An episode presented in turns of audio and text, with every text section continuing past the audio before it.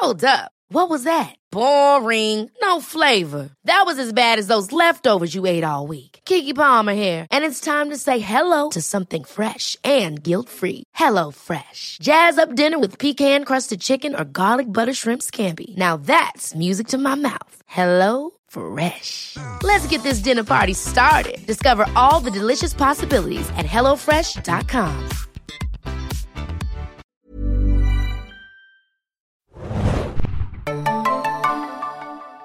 Ahoi, hoi, liebe Serienjunkies da draußen und willkommen zum Best of Tag Team Edition Part 3? 4? Wer weiß es schon genau. Aber ich bin Adam und mit mir heute dabei ist Tim, hallo. Wir besprechen heute in Kürze einige Highlights, die wir so noch nicht im Serienjunkies Podcast besprochen haben. Denn wir hatten ja natürlich einige coole Serien schon, wie The Last of Us oder Gen V oder neulich auch Blue Eye Samurai mit ausführlicheren Podcast-Besprechungen bei uns auf der Seite. Und deswegen möchten wir uns jetzt den Geheimtiteln widmen. Und ja, da hast du etwas mitgebracht, Tim, worüber wir dann ein bisschen sprechen. Ja, ähm, es war bei mir mein, meine Hauptserie, die auch, ich finde, tatsächlich etwas unter dem Radar bei vielen gelaufen war, ist ähm, der Spionage-Thriller Slow Horses äh, zu finden bei äh, Apple TV, ist mittlerweile in der dritten Staffel. Aktuell Ui. läuft sie nämlich noch. Ähm, wir sind so auf der Hälfte, knapp über der Hälfte. Wir kommen gerade wöchentliche Folgen. Ist sogar bis einschließlich zur vierten Staffel verlängert. Damals, glaube ich, wurde sogar nach zwei Staffeln schon, gleich, wurden gleich zwei weitere bestellt, ja. weil ja, es, es scheint beliebt zu sein bei denen, die es gucken. Und deswegen wollte ich vielleicht den Anstoß geben, dass vielleicht noch ein paar mehr Leute da hereinschauen. Genau, also das ist ja bei Apple TV Plus weiß man irgendwie immer nicht so richtig, wie viele Leute es eigentlich gucken, weil der Bass ist ja gefühlt leider, obwohl die Serien eine hohe Qualität haben, nicht so hoch wie jetzt, sagen wir mal, bei einem Netflix oder einem Prime Video oder vielleicht auch schon Paramount Plus. Aber trotzdem gibt's da ja immer wieder sehr hochkarätig besetzte Serien auch, wie jetzt dieses Beispiel. Äh, der gute Gary Oldman spielt da ja die Hauptrolle, ne? Also ich glaube, genau, für, ja. für viele ist das schon ein ähm, Reinguckgrund. Und ich persönlich muss sagen, ich habe es leider bisher noch nicht gesehen, weil Apple macht es mir ja manchmal schwer, den Dienst zu abonnieren, obwohl ich jetzt wieder über so eine kleine Aktion zwei Monate Apple TV habe. Also wenn du es mir jetzt schmackhafter noch machst, dann gebe ich ihm vielleicht auch noch mal eine Chance. Also warum sollte man Slow Horses äh, schauen? Äh, den ersten Grund äh, hast du tatsächlich schon direkt genannt. Gary Oldman ist fantastisch in seiner Hauptrolle. Ähm, ja, und ich kann einmal ja grob anreißen, äh, worum es so ein bisschen geht in Slow Horses. Und zwar, ähm, es dreht sich um eine, nennen wir sie MI5-Einheit, also vom britischen Geheimdienst. Im Grunde ist es nicht direkt eine Einheit, sondern es sind diejenigen, die aussortiert wurden vom MI5 und im sogenannten Slough House gelandet sind. Ähm, das ist außerhalb vom Hauptsitz vom Regents Park, sind sie, haben sie so eine eigene kleine abgerissene Bruchbude und ähm, die sind alle quasi, sagen wir mal, strafversetzt worden, weil sie alle auf ihre Art und Weise irgendwie Mist gebaut haben. Da hast du den ähm, äh, ehemalige Alkoholikerin, jemanden mit ähm, dezenten Wutproblemen, jemanden mit einem ähm, mit Spielsuchtproblemen oder jemanden, der noch mit einer der Hauptdarsteller ist, der äh, der gute River Cartwright, der in einer ähm, sehr, sehr öffentlichen ähm, Trainingsübung einen sehr, sehr ungünstigen Fehler begangen hat. Und das sind die Grü verschiedenen Gründe, landen, quasi die, die Leute in der, nennen wir es Versageeinheit. Die bekommen hauptsächlich ähm, Langeweile zugeordnet. Das, was die machen, damit sie halt weit weg vom tatsächlichen Agentengeschehen sind, sollen sie eigentlich nur Akten sortieren und so ein bisschen Laufburschenarbeit machen und ja, das ist alles unter der ähm, Anleitung vom guten äh, Jackson Lamb, der gespielt ist von Gary Oldman, der im Grunde durch äh, gewisse Umstände nicht mehr so enthusiastisch bei seinem Job ist und nicht mehr in einem normalen Dienst arbeiten will und seine letzten Jahre im Dienst eigentlich mehr oder weniger nur absetzen will. Und er dachte, wo kann man weniger äh, Arbeit machen und schön chillen äh, als im Slough Nur ja, wie man sich natürlich vorstellen kann in der Serie äh, bekommen, werden sie natürlich in einige Sachen trotzdem involviert. Ist das denn eher so ähm, serial-mäßig oder procedural-mäßig, dass dann pro Folge ein Fall ist oder ist es dann immer pro Staffel dann eher ein äh, Fall? Äh, pro Staffel nämlich. Und zwar basiert jede Staffel auf einem Buch. Denn ähm, die Serie basiert auch ähm, auf einer Buchreihe. Dementsprechend ist äh, jedes, äh, jede Staffel ist ungefähr ein Buch gewesen und insofern auch eine ähm, im Grunde eine abgeschlossene Geschichte letztendlich in sich selbst. Also die, so die Zwischenbeziehungen äh, zwischen den, den Agenten, ähm, die, die gehen natürlich weiter und die sind übergreifend, aber jede Staffel an sich ist, ist eine, ein schön abgeschlossenes Paket. Und ähm, das basiert auf den, ähm, auf den Büchern von äh, McCarran. Das ist eine Buchreihe, die auf jeden Fall noch weitergeht und ich glaube auch jede weitere Staffel hat auch noch Bücher, auf denen die dann weiter basieren kann. Ja, das ist cool. Äh, ich habe ich hab mich, als du den Inhalt zusammengefasst, äh, gefragt, ob das so ein bisschen Burn Notice-mäßig ist, aber ich glaube, Burn Notice ging noch so in eine andere Richtung, aber das war so ein in Ungnade gefallener Ex-Agent wahrscheinlich eher. Äh, Gibt es denn irgendwie eine andere Säge, mit der du es vergleichen könntest? Oder so, wenn man, damit man so ein Feeling dafür bekommt, worauf man sich da einlässt? Das ist nämlich gar nicht einfach, weil ich finde, die Stimmung ist sehr ähm, einzigartig in, in dem Sinne, es, es gibt viele Spionage-Thriller, die so ein bisschen ähm, in, in diese Richtung gehen. Aber stimmungsmäßig ist es sehr, ähm, ist es gleichzeitig locker und ernst. Und das ist das, was es, was es so ein bisschen einzigartig macht. Während die Geschichte grundsätzlich ernst ist, letzten Endes ähm, eine wirklich spannenden, spannenden äh, Spionage, Spionage-Thriller abliefert, haben wir so eine lockere Grundstimmung zwischen den Charakteren, die das vor allen Dingen so die Beziehung von Oldman und seinen Untergebenen ist, der sie alle, sagen wir so, nicht sonderlich nett behandelt, aber auch äh, sich trotzdem um sie kümmert und sorgt. Und gerade der Humor dieser Serie besteht viel darin, es, es geht viel von Oldmans Charakter aus, denn Jackson Lamb ist im Grunde unglaublich gut in seinem Job und ist, ihm ist aber auch egal, wem er, wenn er die Dinge tun will, die er tut, wem er dabei auf die Füße tritt. Wenn er dann irgendwelche ähm, Parlaments, äh, zu irgendwelchen Parlamentsmitgliedern sich einfach mal stumpf ins Auto setzt, den Knopf runter macht, dass die Security nichts mehr machen, nicht mehr rein kann und dann äh, redet er einfach ganz nicht nur stumpf und dreist mit denen, sondern er sieht aus wie der letzte. Ähm, also er wird, er wird oft nicht unbedingt mit einem Landstreicher verwechselt, aber er lässt sich sehr gehen und ähm, das passt diesen piekfeinen Herren, mit denen er da kommunizieren muss, überhaupt nicht. Er lässt auch gerne mal einen im Auto stehen und geht dann wieder raus und ähm, er ist, er ist äh, unglaublich, unglaublich stumpf, was das angeht und ist aber auch diese Kommunikation, diese Interaktion sind eigentlich unglaublich witzig. Klingt so ein bisschen wie der Dude aus The Big Lebowski. Wenn der Dude, stell dir vor, der Dude wäre unglaublich talentiert ähm, als, als Geheimdienstagent noch zusätzlich. Ja. Und ab und zu eher unhöflich zu den Leuten. Ja, klingt auf jeden Fall gut, einzigartig, ein wenig vergleichbar mit irgendwas. Ein Gary Oldman in guter Spiellaune bei Apple TV zu sehen. Also äh, ein guter Tipp, denke ich mal, für alle, die bisher noch nicht reingeschaut haben.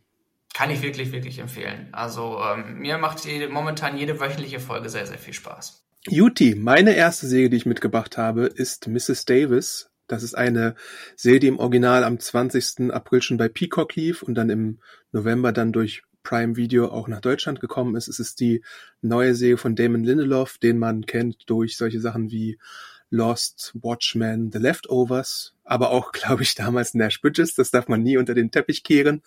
äh, und er arbeitet diesmal mit Tara Hernandez zusammen, die äh, bei anderen Serien mitgemacht hatte, nämlich, äh, ich glaube, Big Bang Theory und äh, Young Sheldon hatte sie tatsächlich auf dem Kerbholz bisher. Und das ist halt eine achtteilige Serie, die ein sehr interessantes, eine sehr interessante Prämisse hat, dass man so gar nicht unbedingt begreifen würde oder glauben würde oder so. Äh, denn es geht um eine titelgebende künstliche Intelligenz, die einer Nonne namens Simone, gespielt von Betty Gilpin aus äh, Glow oder Nurse Jackie zum Beispiel, kennt man sie, auf die Suche nach dem Heiligen Gral schickt. so, das ist äh, so, so ein bisschen die allerkürzeste Kurzfassung.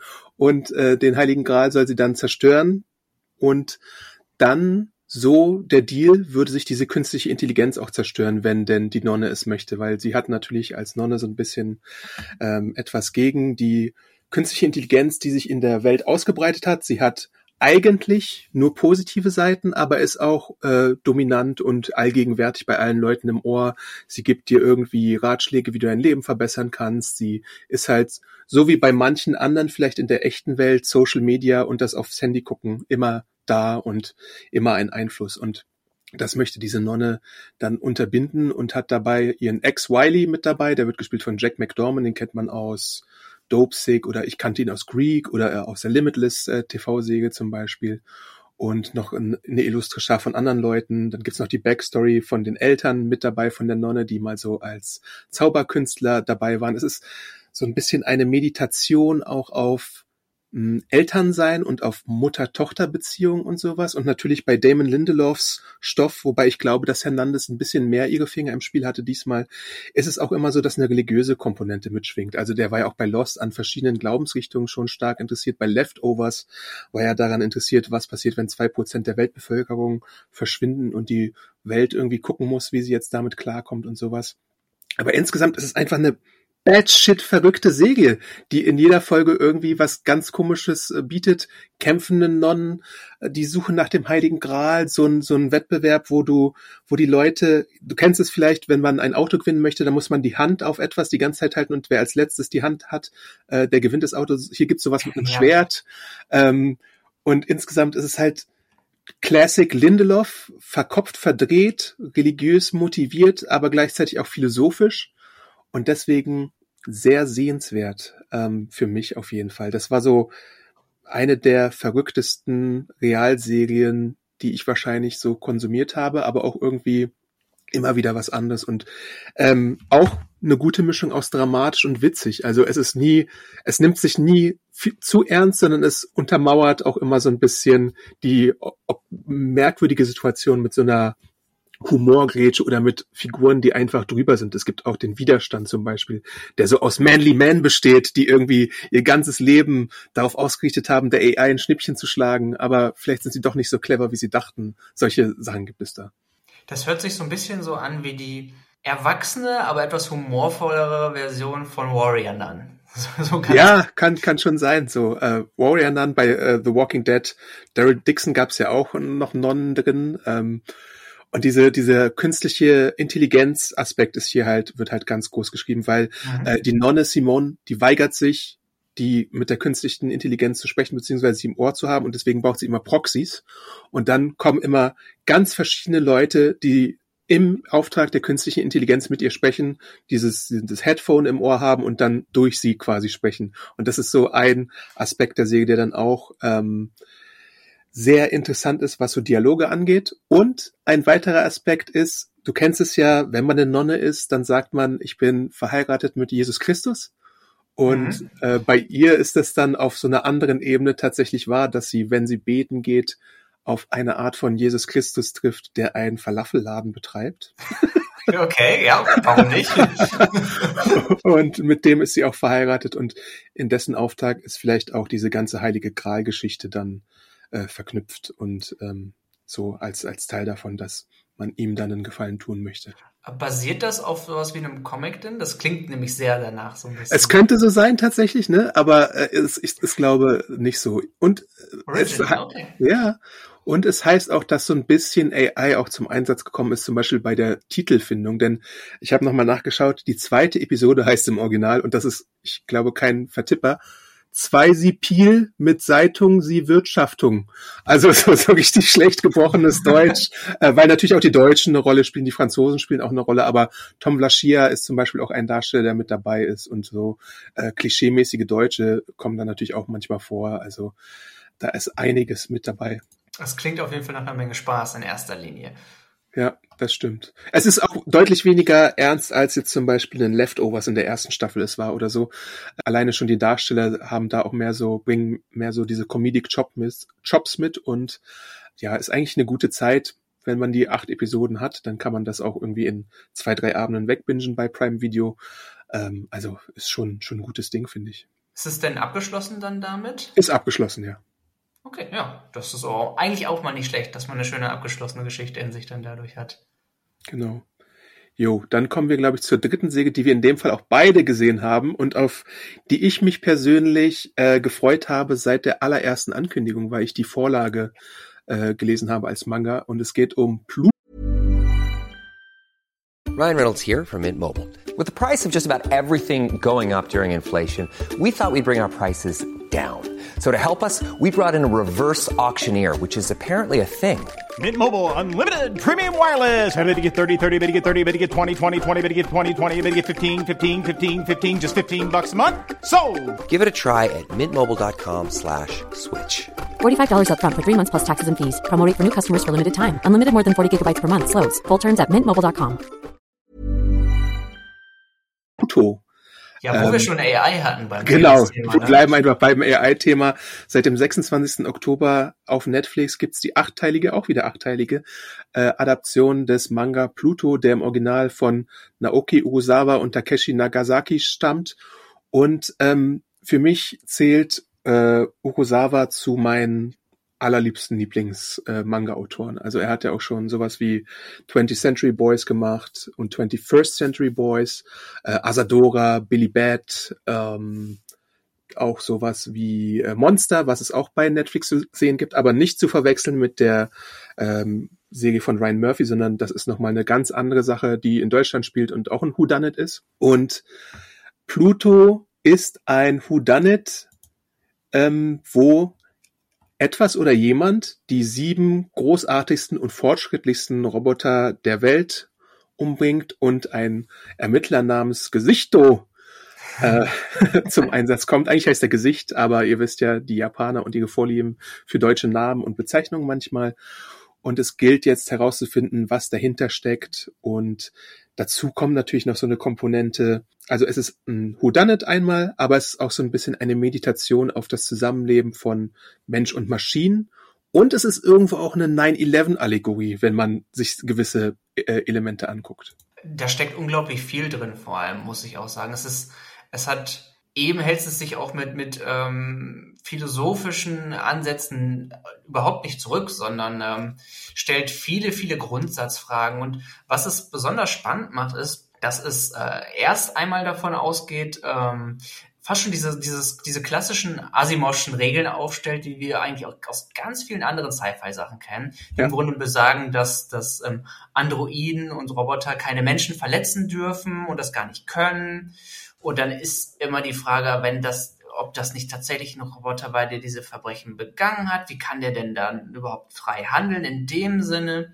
Und es springt aber nicht nur und hält sich, klammert sich nicht nur an diese Asimovschen Regeln, an dieses äh, grundsätzliche Dilemma, wenn was man vielleicht auch hat, ist, wenn, wenn, wenn AI und, und äh, Androiden herausfinden oder ein wirklich im Bewusstsein entwickeln, warum ähm, finden die nicht einfach, oder in den meisten Fällen finden sie heraus und denken, ach, die Menschheit ist eigentlich ein Problem und ähm, die sind diejenigen, die den Planeten zerstören, Kriege führen. Eigentlich müssen die weg. Das ist ja so diese Grund ähm, künstliche Intelligenz, Angst, die so mit diesen Asim in diesen Asimovschen Gesetzen immer drin ist. Nur erfrischenderweise finde ich, geht ähm, die Serie noch einen Schritt weiter und stellt immer in Frage, was passiert, wenn äh, ein Android menschliche Emotionen bekommt. Was sind die, was ist, wenn ein Android lernt zu, zu hassen oder zu lieben und was macht das mit denen? Und das ist eine sehr, sehr spannende Frage, die behandelt. Ja, absolut. Also Urusawa ähm, ist auch ein Meister darin, in diese kleinen menschlichen Taschen zu gehen und dann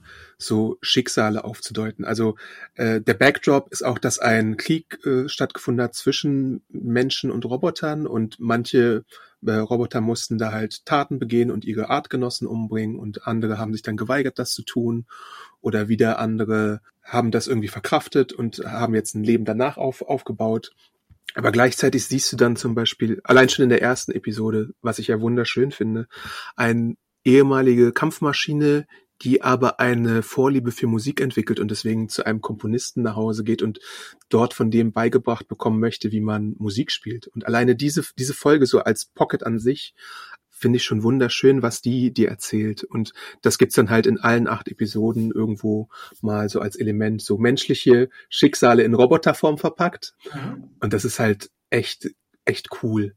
Und man muss dazu auch sagen, es ist, es sind acht Episoden, aber, und das ist ein neuer Trend bei Animationen, den ich so in letzter Zeit ein bisschen mehr beobachte, weil ich eigentlich der Meinung war, die meisten Animationsprojekte haben so 20 Minuten Folgen. Vielleicht jetzt auch durch die Streaming-Anbieter 30 Minuten. Aber seit Invincible und so ein paar anderen Sachen, auch bei Netflix gab es so das ein oder andere Projekt, kann es auch mal 40 oder 60 werden. Und tatsächlich haben die Pluto-Folgen alle eine Folgenlaufzeit von 60 Minuten ungefähr, manchmal sogar ein bisschen mehr, äh, weil man halt das komplette Werk auch äh, adaptiert, was es gibt. Das war im Original auch acht Bände und hier nimmt man sich dann halt quasi ein Band pro Folge ungefähr vor. Und ähm, hat sich dann auch viel Geld, glaube ich, in die Hand genommen, weil es sieht fantastisch aus von der Animation her. Man konnte halt das komplette Werk an einem Stück äh, adaptieren und sich so viel Zeit für Details nehmen, für äh, Nuancen, für Kämpfe, für Design, für Emotionen. Also all das ist da drin. Und es ist einfach, weiß nicht, wahrscheinlich die für mich eine der besten Anime-Serien, die ich in den letzten zehn Jahren so entdeckt habe, so was Anspruch angeht, was Qualität angeht, obwohl ich natürlich auch die Vorlage kenne und da vielleicht auch schon ein bisschen, ich will es nicht sagen vorbelastet bin, aber beeinflusst bin, aber auch so als eigenes Werk.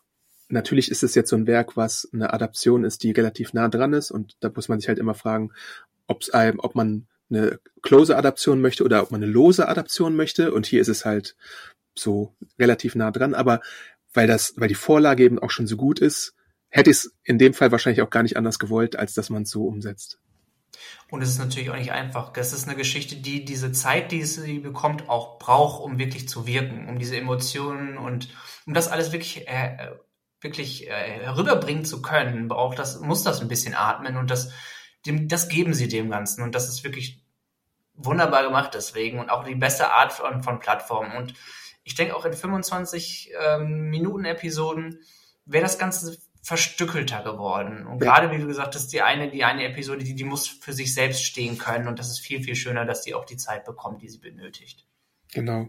Und weil ich es ja auch bei äh, Slow Horses schon gefragt habe, ähm, wenn man sich so herantasten möchte mit Vergleichen, dann würde ich fast sagen, es gibt natürlich so klassische Whodunit-Elemente, die habe ich ja schon gesagt, aber auch sowas wie Blade Runner als Referenz, würde ich fast sagen, wegen Robomorden.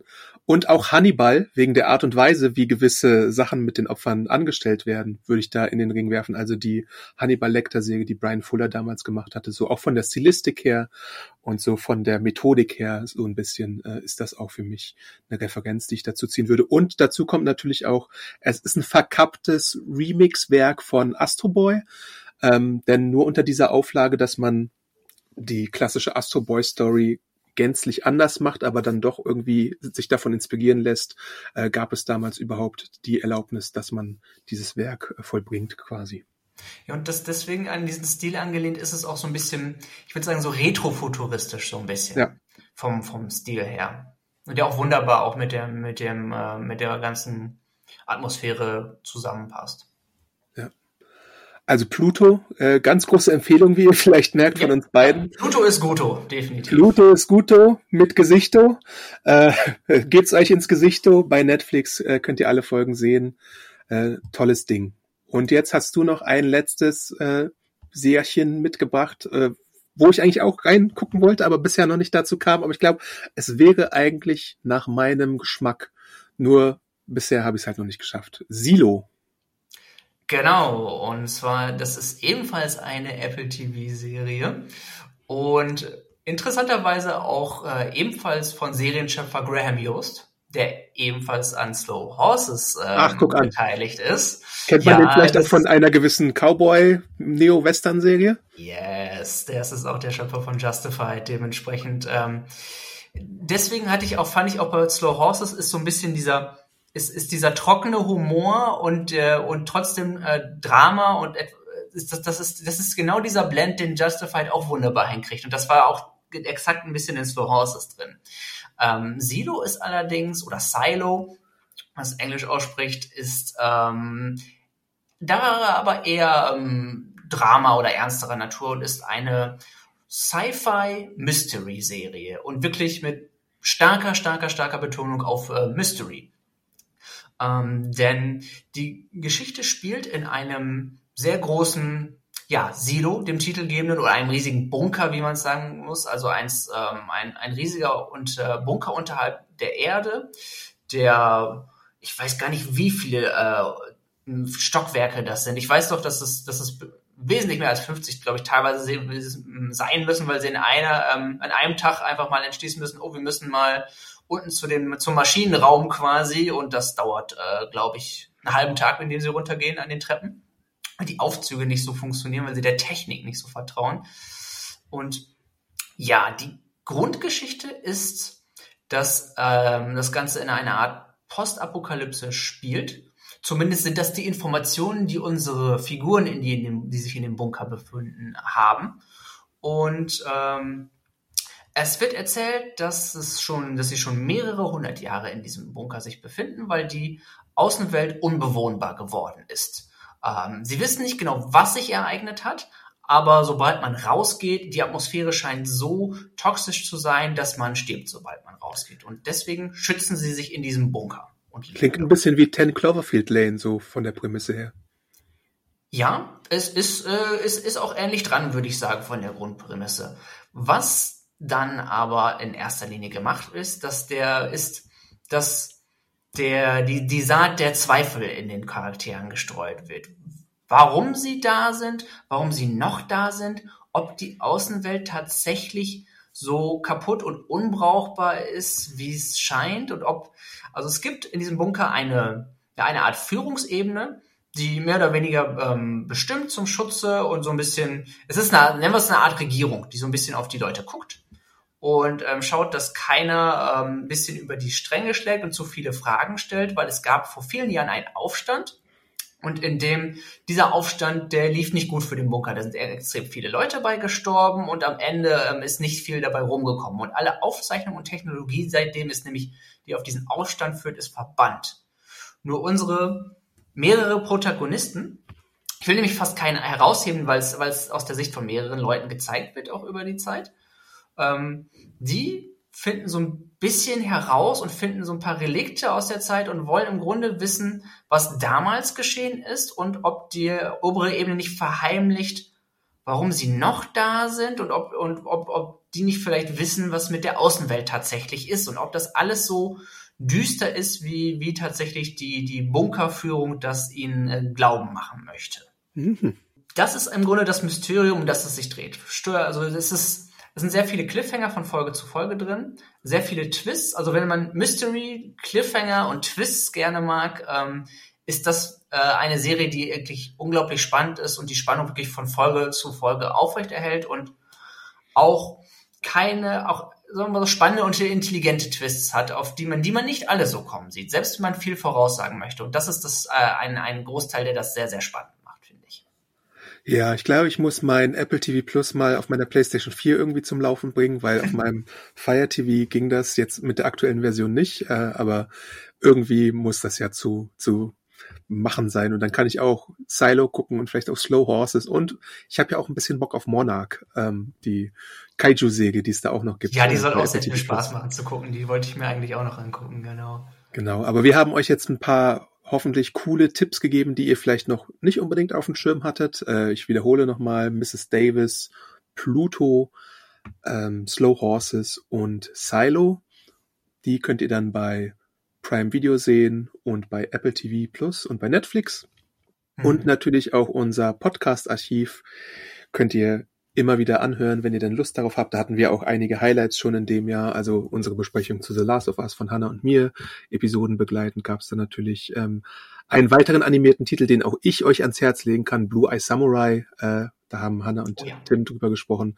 Fantastische Serie, auch insgesamt gutes, gutes Animationsjahr bei Netflix. Äh, neben Pluto, Blue Eye Samurai gab es auch noch die Scott Pilgrim Serie, die ich auch äh, sehr interessant fand vom Ansatz her und auch sehenswert so, weil es ein unerwarteter Ansatz war, denn die Trailer haben irgendwie mir was anderes suggeriert, als wir dann bekommen haben, aber das finde ich gut.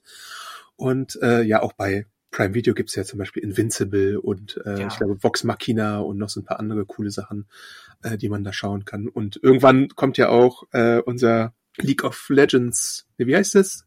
Ja, das League of Legends, wieder? genau, Arcane kommt äh, Arcane. Ende des, Ende des Jahres, des nächsten kommt's. Ja, geil. Da kann man sich auf jeden Fall darauf freuen. Äh, ansonsten schreibt uns natürlich an podcast.serienjunkies.de für Feedback. Mich findet man als Awesome Aunt bei diversen Social Media äh, Anbietern, nämlich äh, im Moment Instagram, YouTube und X, Twitter.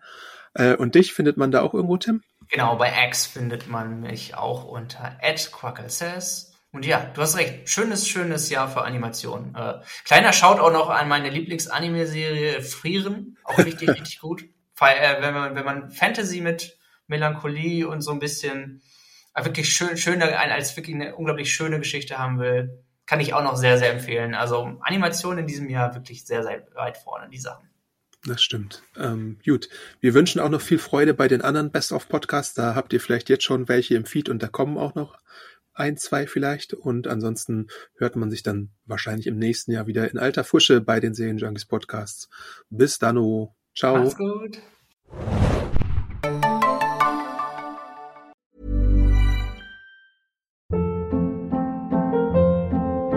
Hold up. What was that? Boring. No flavor. That was as bad as those leftovers you ate all week. Kiki Palmer here, and it's time to say hello to something fresh and guilt-free. Hello Fresh. Jazz up dinner with pecan-crusted chicken or garlic butter shrimp scampi. Now that's music to my mouth. Hello Fresh. Let's get this dinner party started. Discover all the delicious possibilities at hellofresh.com.